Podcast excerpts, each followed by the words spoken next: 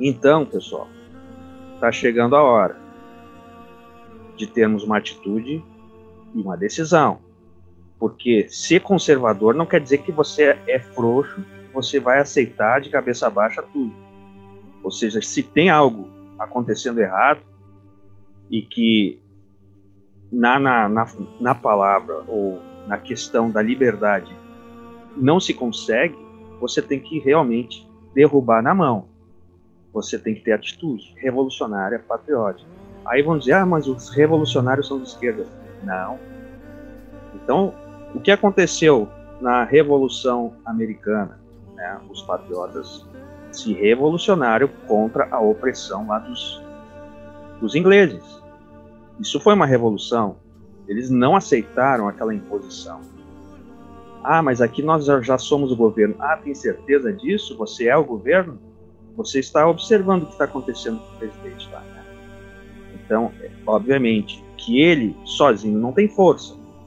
Então, aqui nós chegamos uma coesão, mas essa coesão agora ela precisa desta atitude, uma atitude mais enérgica. Aí vai dizer assim, então, a gente vai partir para quebrar tudo? Não. Quem faz isso são os black blocs.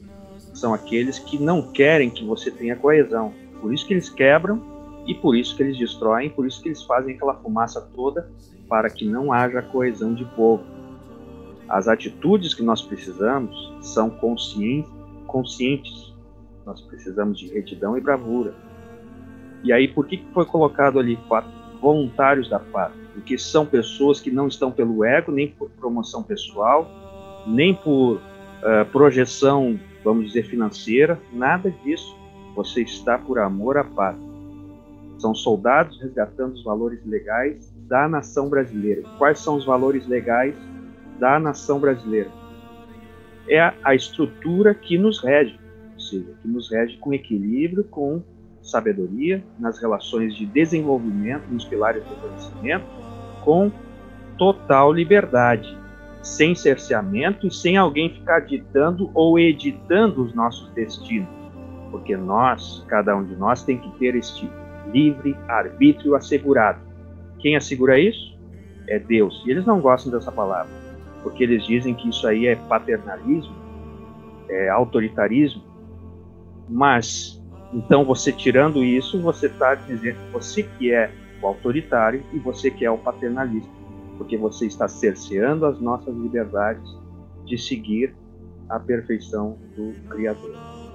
Então, aí é que está a relação correta. Os comunistas, socialistas, globalistas, todos esses istas aí, eles abominam Deus, abominam os valores e princípios conservadores. Por isso que eles perseguem por isso Jorge Soros e todos eles do clube de Bilderberg estão fomentando essas quebras da classe média, porque nada mais, nada menos do que o que está acontecendo aqui, ou seja, esse cerceamento de liberdade, esse cenário surreal, onde eles poucos se importam se está quebrando o país ou não, não se importa com nada, eles estão seguindo uma agenda deles, e qual é a agenda deles?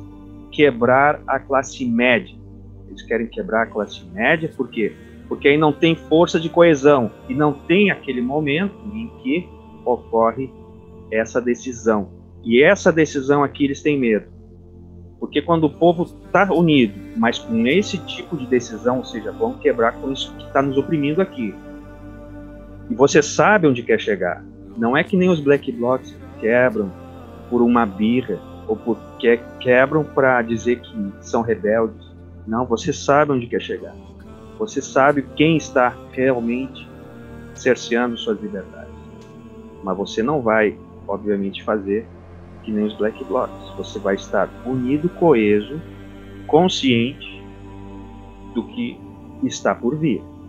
Você não está sonhando, não está boiando, não está dormindo, não está manipulável, ou seja, não vai se colocar um contra o outro achando que, por exemplo, o que acontece hoje, é, aliás, um, há um tempo atrás aconteceu mais, as pessoas se projetaram, vejam aí Joyce Hasselman, o próprio Fruta, né, aquele lá, e vários outros, vários outros surfaram na onda e depois se projetaram.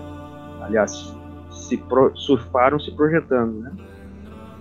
E agora vão vir outros desse tipo?